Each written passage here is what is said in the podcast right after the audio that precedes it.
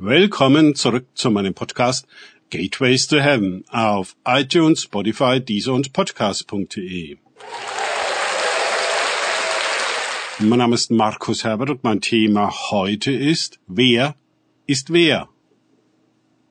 Weiter geht es in diesem Podcast mit Lukas 27, 67 bis 68 aus den Tagesgedanken meines Freundes Frank Krause.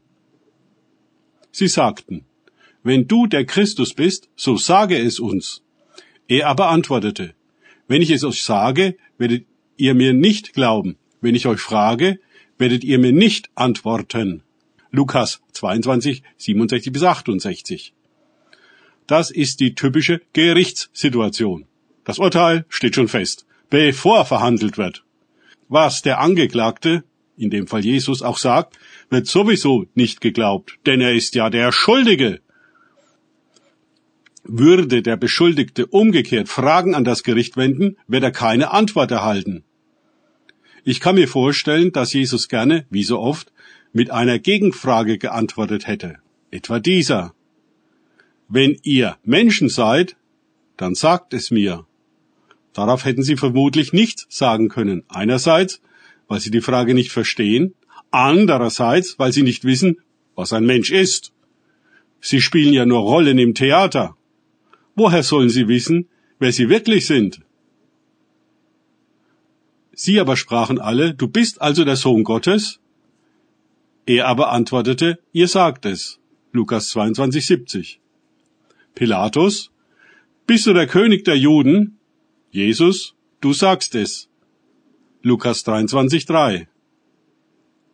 Offenbar spielt Jesus den Fragenden, was sie denken und was sie hören wollen. Die Ältesten, Hohenpriester und Schriftgelehrten suchen nach Gründen, Jesus an die Römer auszuliefern. Ihr Vorhaben steht schon fest, und der Grund ist, dass sie wissen, wer Jesus ist und es nicht akzeptieren. Vergessen wir nicht, in der dämonischen Weltmatrix geht es darum, dass niemand sein darf, der er ist, sondern nur der, der er sein soll. Andere schreiben das Drehbuch für uns und wir müssen in ihrer Show mitspielen, sonst fliegen wir raus. Pilatus nun hat offenbar keine eigene Meinung über Jesus und findet, dass die Ankläger maßlos übertreiben.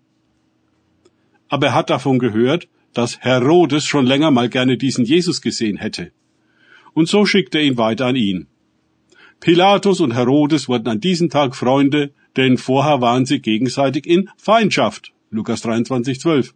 Na, sieh einer an, wozu Jesus alles nützlich ist. Alle kriegen, was sie wollen. Und wie steht es mit uns? Welche Überzeugung haben wir, wer und wie Jesus ist? Als was wollen wir ihn haben? Meiner Erfahrung nach plappern viele Christen nur angelernte Phrasen nach, wer Jesus ist. Der gute Hirte, unser Erlöser, der von den Toten auferstandene und so weiter und so fort.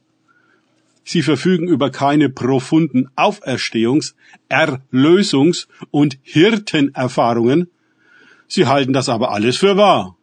Und so ist ihr Glaube ein für wahr halten einiger Funktionen von Jesus, die ihnen nützlich sind, um in den Himmel zu kommen. Wie der echte Jesus wirklich ist, nicht nur in Einzelaspekten, das ist unbekannt und ohne Bedeutung.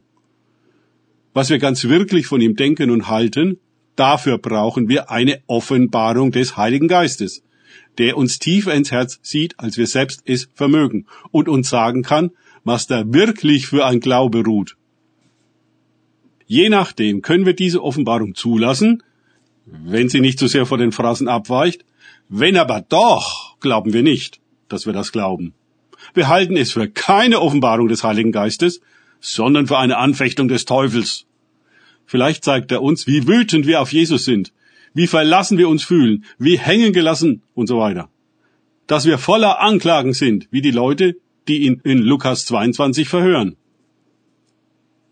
Der Heilige Geist wird uns helfen zu begreifen, dass es das Bild von Jesus ist, das wir uns gemacht haben, auf das wir unsere Klagen projizieren. Bei dem echten Jesus sind wir noch gar nicht angekommen.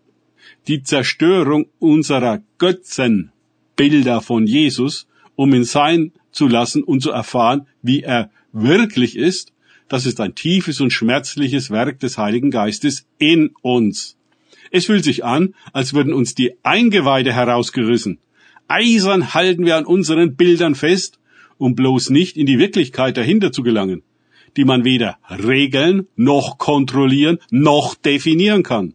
Dort ist alles, was es ist. Auch wir und auch Jesus. Danke fürs Zuhören.